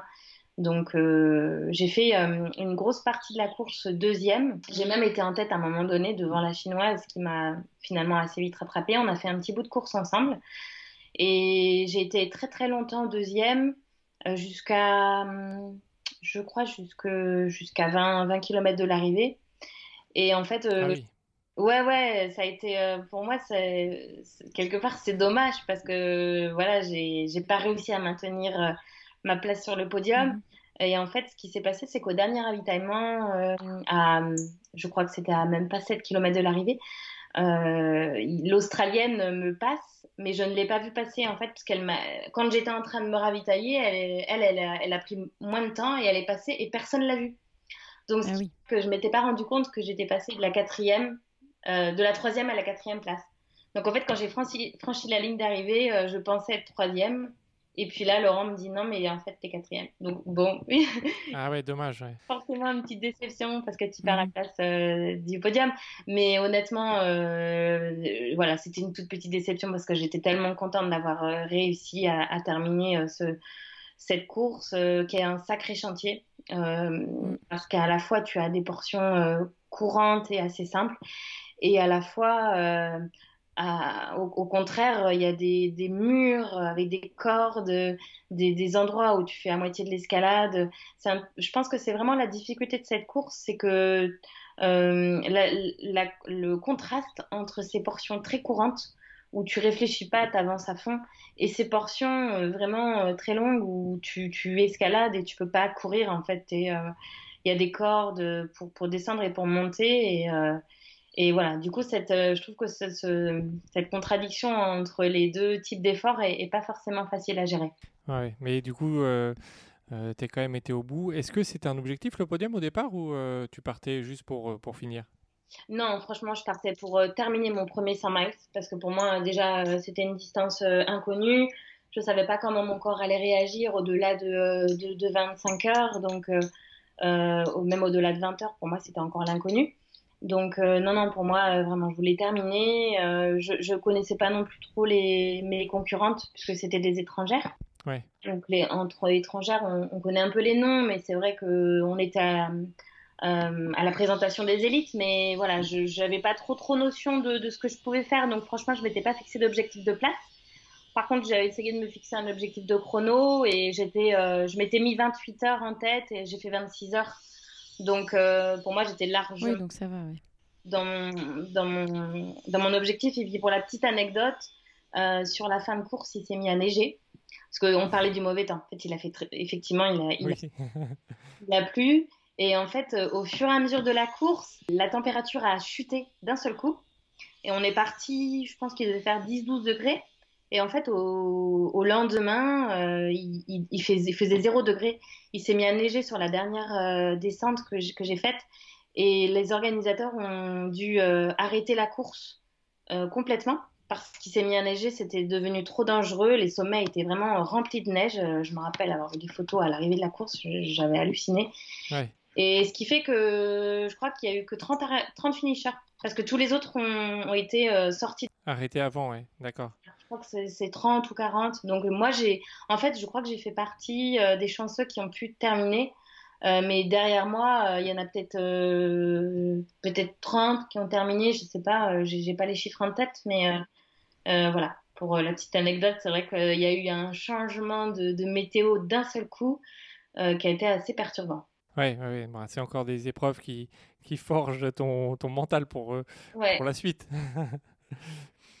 Après, il y a eu euh, l'UTMB. Alors, l'UTMB, hein, c'est, c'est vraiment la grande course que tout trailer, euh, traileuse rêve de faire. Qu'est-ce que ça fait de prendre le départ, d'être dans le, dans le SAS, la musique, et de prendre le départ de, de, de cette course euh, mythique? Ah, c'est quand on a fait la CCC et la TDS, parce que moi j'avais fait la CCC en 2014, la TDS en 2018. Donc, euh, bah pour moi, c'était euh, la continuité. En fait, c'est vrai que faire ces deux courses sans faire l'UTMB, c'est euh, c'est dommage. Tu dis que voilà, c'est la concrétisation un peu de, de dire voilà, j'ai fait fait la trilogie quelque part. Donc, le fait d'avoir fait un 100 miles avant, d'avoir validé la distance et de m'être dit je je peux le faire. voilà, déjà j'étais un peu plus sereine dans la tête. Et après, c'est sûr que cette épreuve, elle, elle rassemble tellement de nationalités, tellement de spectateurs. Il y a un engouement tellement fort que c'est vraiment magique. Et c'est vrai que pour la, avoir vécu des départs de course à l'extérieur en tant que, que spectatrice, euh, j'avais vibré. Il y a même des fois où tu es tellement ému que tu as presque envie de pleurer quand tu es au départ. Ouais. Surtout quand tu as des, gens que tu connais qui, sont au départ. Euh, voilà, je m'étais dit, vivre euh, cette ambiance de l'intérieur, euh, ça doit être quelque chose à vivre une fois dans sa vie. Euh, même si euh, quand tu fais la CCC ou la TDS, tu as, quand même un peu dans, t'es, es dans l'ambiance, mais c'est pas pareil. C'est pas pareil. T'as pas vraiment ce, cette ambiance de fou qu'il y a sur l'UTMB est vraiment à part. Donc voilà, je, je m'étais dit, c'est chouette de pouvoir le vivre et effectivement, euh, c'est incroyable. Le départ, euh, c'est c'est des émotions que tu vis, euh, c'est le visage des gens contents d'être là, qui vibrent pour toi, et puis à la fois à l'intérieur, les gens un peu anxieux, un peu stressés parce que c'est des mois de préparation, ils vont jouer un peu leur vie, certains, ouais. ils partent dans l'inconnu. Et c'est vrai que quand j'étais dans le départ, je me suis dit profite, savoure, regarde autour de toi, imprègne-toi de tout ça parce que quand tout ça ce sera fini, ben tu vas forcément euh, te, souvenir de ces moments-là. Et le départ euh, est, magique. C'est vrai qu'il est magique. Après, pour avoir vécu euh, la course, le départ en tant que spectatrice, j'ai plus ressenti d'émotions en tant que spectatrice qu'en tant que coureuse bizarrement. Ah, tu étais peut-être plus, plus concentré, ouais, tu as, as, le stress, était peut-être plus concentré, donc tu, tu, je pense que tu vis moins euh, le, les paramètres extérieurs, tu es peut-être plus centré sur toi et du coup euh, c'est pour ça que tu, tu le ressens un peu moins. Oui, je pense que ça s'explique comme ça, effectivement. Tu es, euh, es, un peu moins euh, dispersé euh, par, par l'environnement et un peu plus un peu dans ta bulle, même si c'est vrai que je suis pas forcément, j'ai pas forcément besoin de, de, de, me mettre dans ma bulle avant les courses, mais c'est vrai que forcément tu l'es un petit peu. quoi. Ouais. Alors, on t'avait suivi, hein, on sait que c'était une belle expérience pour toi, ce qui en ressortait en tout cas de ce que, ce que tu disais. comme, mais comme sur tout ultra, tu as, connu des hauts, des bas. Est-ce que tu peux nous dire comment tu gères ça? Comment tu fais pour te dire, bon, quand tu n'es pas bien, je continue, ça va passer, j'avance un, pied devant l'autre. Et quand tu es, bien, comment tu te dis, allez, j'accélère, je, reprends, je recours? Comment tu gères ces hauts et ces bas, toi? Euh, alors justement, je pense que tu tu gères pas forcément. euh, si tu gères euh, la course du début à la fin, euh, en général, tu tu rencontres pas ces, ces moments de moins bien. Je pense que quand tu arrives dans des moments où t'es pas bien, tu tu gères pas, tu tu limites les dégâts en fait. Et quand quand dans ta tête, tu es focus sur ton objectif, c'est-à-dire aller jusqu'à la fin, euh, il te traverse pas l'esprit d'arrêter en fait, d'abandonner. Et moi, c'est ce qui s'est passé sur euh, sur l'UTMB, c'est que de toute façon, j'irai j'irai au bout. Donc, euh, j'aurais mis 35 heures, 40 heures s'il le fallait. Mais euh, de toute façon, voilà, il n'y avait pas d'autre option que de terminer, sauf euh, cas voilà dramatique de euh, d'accidents ou, ou, de, de, cas critiques. Mais euh, voilà, je, je m'étais dit, euh, au pire, je m'arrête, je me repose. Si j'ai besoin de dormir, je dors. mais voilà, j'avais vraiment pas d'autre option que d'aller au bout. Donc après, quand tu arrives dans des moments où t'es pas bien, euh, bah, tu essayes de, trouver des solutions. Pourquoi t'es pas bien? Est-ce que est-ce que c'est parce que tu es allé trop vite? Est-ce que c'est parce que parce que as, tu t'es mal alimenté? Euh, Est-ce que euh, voilà, tu, essayes de, te questionner et d'essayer de trouver des solutions euh, et puis euh, d'essayer de trouver les ressources là où tu peux parce qu'après on va pas se le cacher c'est un peu sauf qui peut quand tu es dans une dans une dans un état de, de moins bien mais quand tu l'as déjà vécu comme ça avait été le cas au Mont Fuji tu sais que que ça peut passer. Donc tu dis tu te rattaches à ça en fait. Tu dis ça va passer allez continue accroche-toi. Euh, en fait, euh, ça tourne un peu en boucle, ça va passer, ça va passer, parce que tu sais qu'à un moment donné, ça va passer. Et bon, bah, ce qui s'est passé à l'UTMB, c'est que c'est pas passé. Ah bon, bah. Comme quoi? C'est resté tout le temps, tout le temps bas, c'est ça? Ben, en fait, non, j'ai quand même alterné euh, moments de mieux, moments de, de, de dur, mais globalement, euh, passé Courmayeur, c'est-à-dire Courmayeur, c'est 90e mm. kilomètre, euh, j'ai pas réussi à remonter. Voilà, j'étais vraiment dans, je faisais le yo-yo en fait. Euh, en passant euh, par des états où j'avais juste envie de m'allonger, mes jambes ne me portaient plus, à des états où ça revenait un peu, où je me disais allez, euh, tu vois, ça revient, donc tu te raccroches à ça. Et puis, et puis en fait, parfois je, je doublais des, des, féminines, et puis parfois elles me redoublaient. Et en fait, je voyais que tout le monde était dans cet état. Donc quelque part, ça rassure. Tu te dis, oui. c'est normal. Et quand tu n'avances pas et que tu doubles quand même des gens, euh, pareil, tu te dis mais j'avance pas, en fait j'arrive à doubler. Donc en fait c'est, il faut juste euh, réussir à accepter d'être lent, parce que malheureusement l'ultra, euh, tu vas pas sur des allures très rapides. Et c'est vrai que ça peut être un peu frustrant, frustrant. Mais il faut réussir à accepter cet état de moins bien en fait. et se dire que c'est pour tout le monde pareil et essayer d'un peu limiter la casse entre guillemets et d'être au mieux dans le moins bien. C'est ce que je me disais en fait. Essaye d'être au mieux dans ton moins bien. C'est pas mal ça. Ça, on peut, on peut retenir. c'est vrai. Et c'est ce qui m'a fait avancer en fait, euh, de kilomètre au kilomètre et, de ravito en ravito. Et puis bien sûr, le fait d'avoir mes proches aussi euh, à l'assistance. Euh, à chaque fois que tu retrouves les proches, ça te remotive. Donc tu repars. Et après, t'es pas bien. Mais quand tu les retrouves au ravito d'après, tu te dis allez, j'avance, j'avance. Et voilà, tu avances comme ça et au final, euh, ben, tu t'en sors comme tu peux, mais tu t'en sors. oui. D'accord, donc là, on, a un petit peu parlé de tes, différents euh, exploits. Euh, on va parler un petit peu voilà, de, de, ce que tu fais à côté, parce que bon, tu travailles, tu as dit, euh, depuis, euh, depuis plus de 10 ans dans, dans la même boîte. tu t'entraînes aussi à côté. Et en plus, tu as fait donc une émission web qui s'appelle Emotion Trail. Est-ce que tu peux nous expliquer comment est venue euh, l'idée de, de, cette émission? Euh, Oui, donc ça fait depuis 2015 que l'émission a euh, effectivement été lancée. Et euh, je fais partie de l'aventure depuis, euh, depuis les débuts. En fait, à l'époque, c'était Antoine Bonnefi-Roilet, le présentateur de l'émission. Mhm. l'émission était un peu différente de, de, de, ce qu'elle est aujourd'hui, puisqu'avant l'émission était scindée en plusieurs rubriques. C'était, il y avait une rubrique conseil, une mhm. rubrique canapé trail ou qui était plus tournée interview, euh, une rubrique euh, plus euh, découverte, je me rappelle plus exactement, mais voilà, c'était scindé en plusieurs rubriques. Et en fait, Antoine m'avait contacté pour m'occuper d'une rubrique, qui était la rubrique mm justement, en 2015. Et bon, j'avais trouvé l'idée chouette de, de, de, apporter des conseils au trailer et puis euh, de, de faire partie des débuts d'une émission. Euh, mhm. À l'époque, euh, je suivais une autre émission de trail, je ne me rappelle plus le nom, qui était présentée, qui était produite par la même boîte. Mhm. et je me suis dit, bah ouais, c'est chouette de faire partie de l'aventure. C'est pas forcément dans, dans, mes compétences initiales, mais les défis, c'est toujours intéressant. Et puis voilà, j'avais trouvé l'aventure sympa, donc je m'étais lancée aux côtés d'Antoine avec l'équipe d'Alabama Production mhm. pour la première, euh, la première euh, euh, saison en 2015. donc j'ai fait 2015, 2004, 2016 la rubrique conseil.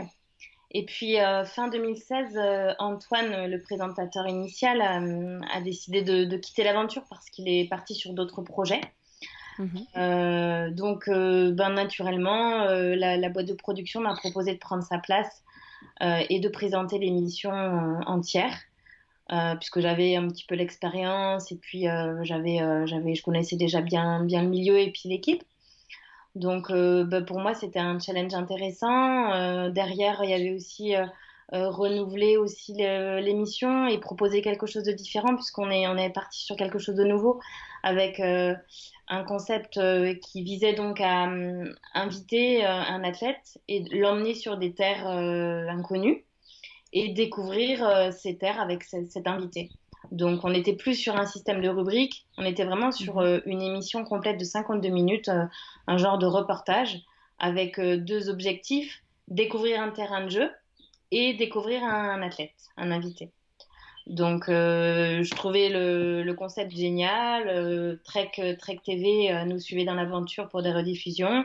Euh, Iron a accepté d'être partenaire avec d'autres partenaires à côté. Donc, voilà, je me suis lancée dans l'aventure en 2017 et j'ai eu la chance de, vivre des, super, des super moments puisqu'on a, on a accompagné Dawa Sherpa au Népal pour faire mhm. une mission avec lui.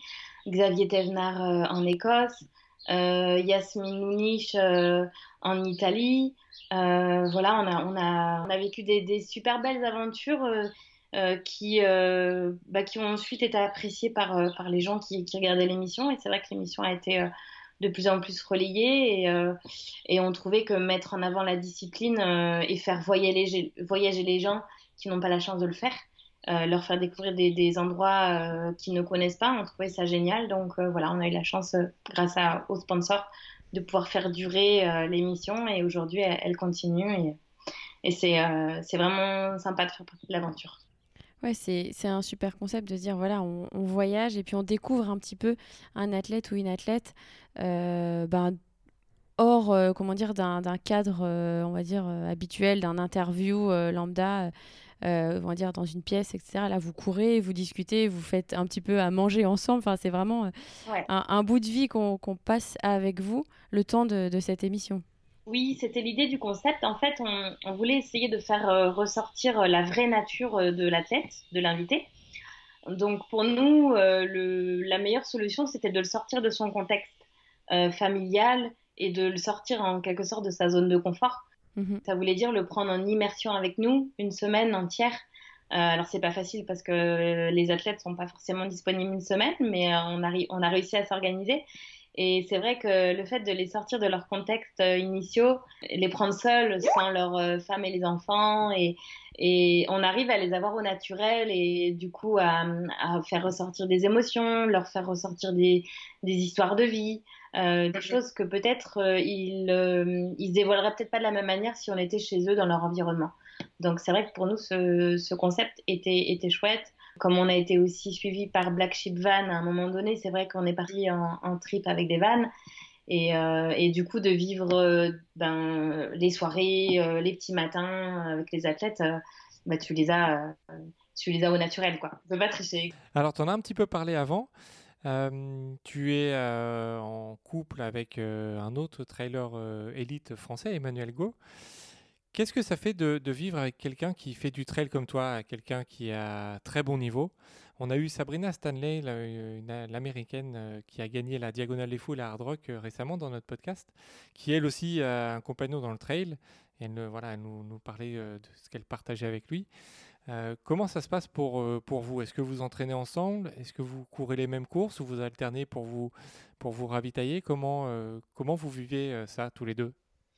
Alors pour nous, c'est vraiment génial de pouvoir vivre cette passion ensemble. Et je pense que clairement, ça nous tire vers le haut à tout niveau, puisque bah, on s'apporte mutuellement. que ce soit au quotidien, c'est sûr que s'entraîner tous les jours, euh, c'est du temps, c'est euh, c'est du temps passé physiquement, mais c'est aussi du temps. Euh, on en parle beaucoup. On a toute, je dirais, l'organisation de notre vie est pas mal orientée hein, autour de notre pratique. Enfin, aujourd'hui, ce serait compliqué si on vivait pas tous les deux, de, si on n'était pas tous les deux passionnés comme ça. Je pense qu'on on pourrait pas être autant impliqués dans ce sport. Euh, en tout cas pas faire d'ultra et, voilà passer autant de temps euh, à l'entraînement. Donc pour ça c'est vraiment une chance parce que du coup on se comprend, euh, on s'épaule, il y a des moments de moins bien pour l'un et du coup l'autre le soutient. c'est vrai qu'il y a un soutien mutuel qui est, super précieux et je pense que qui nous aide beaucoup. Après sur les courses, on, avait euh, jusqu'à il y a deux ans, on était, euh, on essayait de faire les mêmes courses. Et puis c'est vrai que Manu euh, a du mal à passer la distance de l'ultra. Il a, il a fait, il a abandonné trois fois l'UTMB, il a mhm. abandonné deux, deux, deux, fois le, le Lavaredo. Il a tenté plusieurs fois de, de, faire des ultras, des 100 miles. Et en fait, comme il a euh, une petite, euh, un, petit décalage au niveau du, du, bassin. Il a toujours un petit problème mécanique euh, qui fait qu'il bloque en fait. Au bout d'un moment, ouais. Voilà, et, et, en fait, il s'est essayé sur un certain nombre d'ultras, il n'a jamais réussi à passer. La Western aussi, il n'a pas réussi à la terminer. Le, le Fuji, il l'a fait une année et il n'a pas réussi à terminer. Donc là, il s'est fait une raison. Il s'est dit bon ben les ultras c'est pas pour moi. Comme quoi, hein, on en parlait tout à l'heure. Bah euh, c'est pas voilà, c'est pas une obligation de faire de l'ultra. C'est pas une fin en soi, hein, exactement. Hein. Mais c'est souvent en fait dans la tête des gens, c'est s'ils se disent voilà, il, faut faire l'ultra, euh, ben, pas forcément parce qu'il y a aussi du plaisir à prendre dans une distance. Enfin, je l'imagine que pour lui, ça doit pas être euh, sympa de dire ok, je me lance dans une course et puis j'arrête, j'abandonne. Ben c'est ça, voilà. Et puis après, il y a aussi le, corps qui est fait ou pas fait pour ça. Hein. Je pense qu'à un moment donné, il faut pas être borné. Si, euh, si tu sens que le corps est, ton corps est pas fait pour ça, ben voilà, il faut pas s'obstiner non plus. Donc c'est vrai qu'il est arrivé à faire ce constat et du coup à rester sur des, épreuves un petit peu plus courtes. Donc c'est vrai que euh, bah, il a pris le départ du, du mute en même temps que moi, mais il a dû abandonner. Le départ de la TDS avec moi, il a dû abandonner. Donc euh, fin 2018, c'est vrai qu'il s'est dit bon, voilà, les ultras, je vais arrêter. Donc c'est pour ça que 2019, j'ai fait le Fuji seul et l'UTMB seul, c'est que lui il est parti sur d'autres courses. Mais quelque part c'est pas plus mal parce que euh, voilà, il était là à l'assistance de l'UTMB, donc euh, on se soutient différemment et puis après euh, ça reste quand même le même sport et la même passion et puis à peu près les mêmes manières de s'entraîner. Donc donc voilà et puis après niveau entraînement non, on s'entraîne pas pas souvent ensemble. tout simplement parce qu'on n'a pas les mêmes rythmes de vie au niveau du travail. Donc euh, voilà, même si on partage l'avant, l'après, et puis beaucoup de sorties longues le week-end ou, les, les, blocs euh, d'entraînement en montagne pendant les vacances. Mais sinon, non, en général, c'est chacun de notre côté. D'accord. Ok, bah c'était intéressant de, de, connaître un petit peu ça. En tant que femme, euh, tu dois le voir sûrement qu'il n'y a pas énormément de femmes qui se lancent dans l'ultra-distance. À ton avis, pour quelles raisons?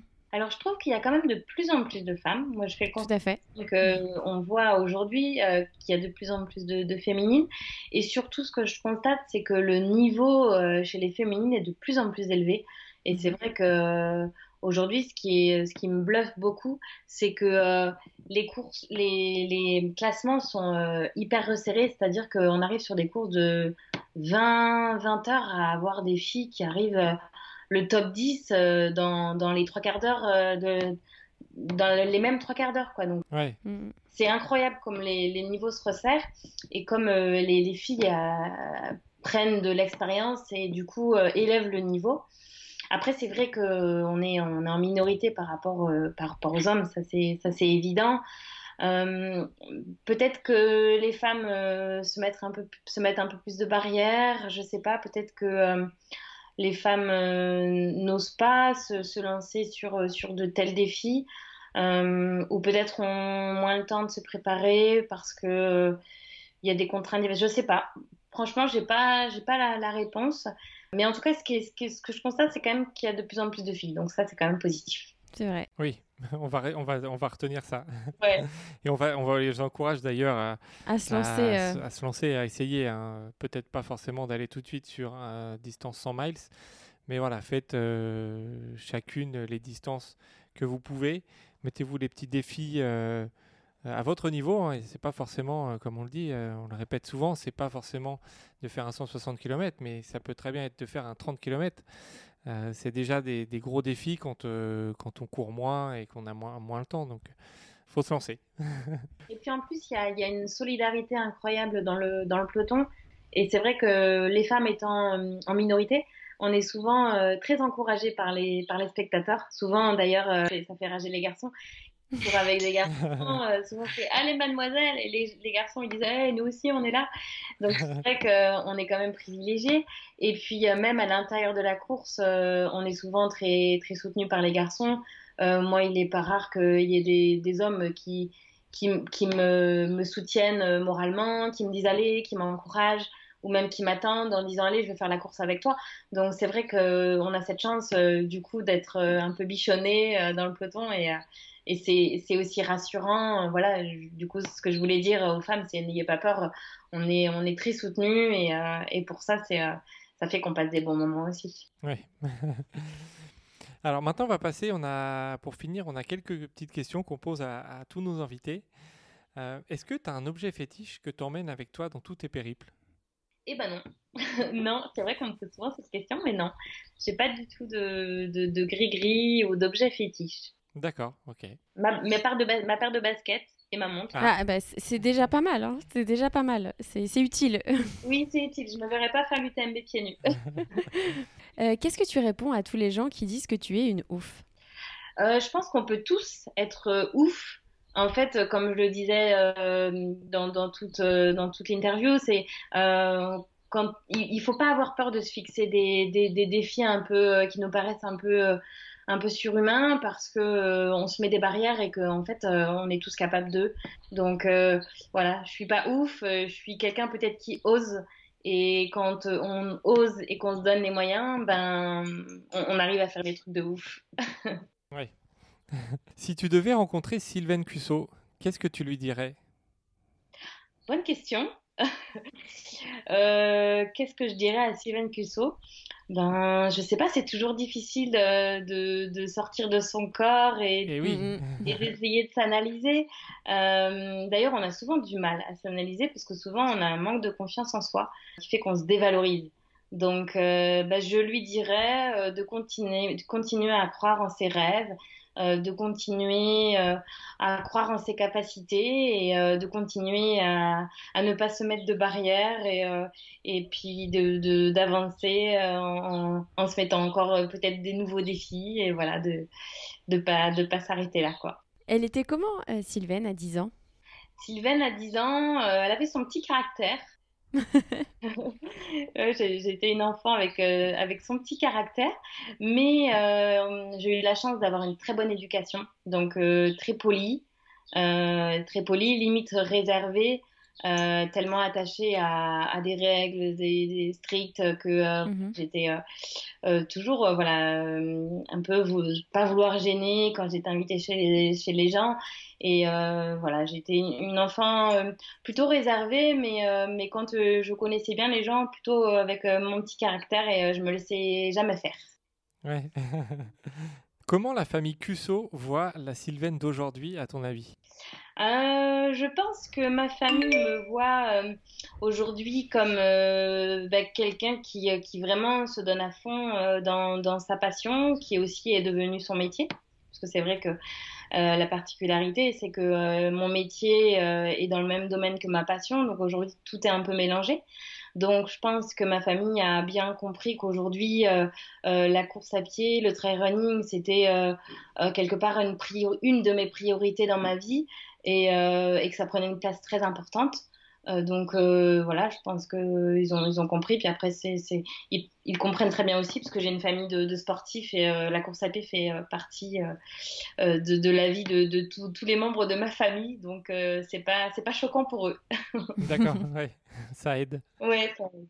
Avant dernière question, quelle est la question que tu attends depuis longtemps mais que l'on ne t'a jamais posée? Bah, c'est, une, c'est une drôle de question. Mm. Écoute, euh, on m'a posé pas mal de questions euh, et puis je trouve que c'est toujours enrichissant d'y répondre parce que des fois, en y répondant, euh, on se découvre aussi. Donc mm. voilà. mais là, comme ça, j'en ai pas en tête. Il n'y a pas vraiment de choses euh, que j'aimerais euh, dévoiler ou tu mhm. vois euh, des, des, mystères ou voilà je, je, réponds avec grand plaisir quand on me pose des questions et c'est vrai que voilà je trouve que toujours que l'échange est intéressant je suis quelqu'un de sociable et, et j'adore échanger avec les gens mais mais je suis pas du tout en attente de, de ce qu'on m'oriente d'une question particulière non, là, je vais peut-être vous décevoir, mais du coup... Ah non, mais pas du tout. Hein. Non, non, c'est une question difficile, hein, que à chaque fois les invités ont toujours un peu de mal à répondre, surtout qu'on donne jamais euh, les questions avant. Donc, euh, répondre à une question comme ça en, 10 secondes, euh, on, sait que c'est compliqué. Ouais, ouais, ouais non, c'est pas, c'est pas facile. Et c'est une bonne question. Quels sont tes prochains gros défis? Euh, tu, On voit que tu montes d'année en année euh, en distance. Est-ce que, par exemple, une course comme, comme un Tour des Géants euh, sur des distances de 350 km, est-ce que c'est des, des choses qui sont dans ta tête ou, ou pas? Ou plutôt rester sur le format 100 miles? Alors là maintenant tout de suite je te dirais non. C'est vrai que le Tour des géants, mais, après on, voilà. On... on sait jamais. On sait jamais, voilà. On, on change tous d'avis et il y a que les imbéciles qui changent pas d'avis, comme on dit. Donc, euh, mais là aujourd'hui, non, c'est pas c'est pas une épreuve et une distance qui me fait envie, euh, tout simplement parce que quand tu arrives d'un ultra, déjà tu, es dans un état de euh, sur des allures où tu n'as plus de foulée, tu plus de, de, dynamisme et les, les pieds franchement sont dans, dans, un état catastrophique parce que moi j'ai tendance pas comme beaucoup à gonfler c'est vrai que quand tu vois le lendemain d'une course, euh, la tête des pieds, ça fait peur. Mm-hmm. La peau des pieds assez fragile, ce qui fait que j'ai souvent des problèmes d'ampoule. J'aime pas trop cet état en fait, et du coup je me verrais pas euh, euh, avancer 200 km ou, ou 150 km de plus dans cet état. Je trouve qu'au bout d'un moment, il n'y a plus trop de plaisir. Euh, même si, comme on disait tout à l'heure, on arrive à trouver du plaisir dans la souffrance, malgré tout, sinon on ne ferait pas ça. Mais euh, rester dans des états comme ça aussi longtemps, c'est pas forcément quelque chose qui me fait envie aujourd'hui. Donc, euh, c'est pas dans mes projets. Par contre, découvrir d'autres 100 miles, ça me fait envie. Donc, par exemple, là, j'avais j'avais l'envie d'aller sur la diagonale des fous cette année. C'est j'ai très envie de, de découvrir. Donc, je me dis que c'est la bonne année pour. En plus, euh, voilà, comme on est en, manque de dossard cette année, euh, c'est vrai que je vais avoir un peu plus la niaque, peut-être, si j'avais pris beaucoup de dossard. Donc euh, voilà, peut-être découvrir d'autres jolies courses de 100 miles à droite à gauche, mais pour l'instant, non, un Tour des Géants et au-delà de, 270 km, pour l'instant, c'est pas, pas d'actualité. Mhm, d'accord. Mm. Est-ce que tu as un dernier petit mot pour tous ceux qui nous écoutent? Si tu veux, on te laisse parler voilà, à nos auditeurs directement voilà, pendant une minute si tu le souhaites. Ben, je vous remercie déjà euh, de m'avoir écouté si vous êtes allé au bout parce que, que je suis bavarde.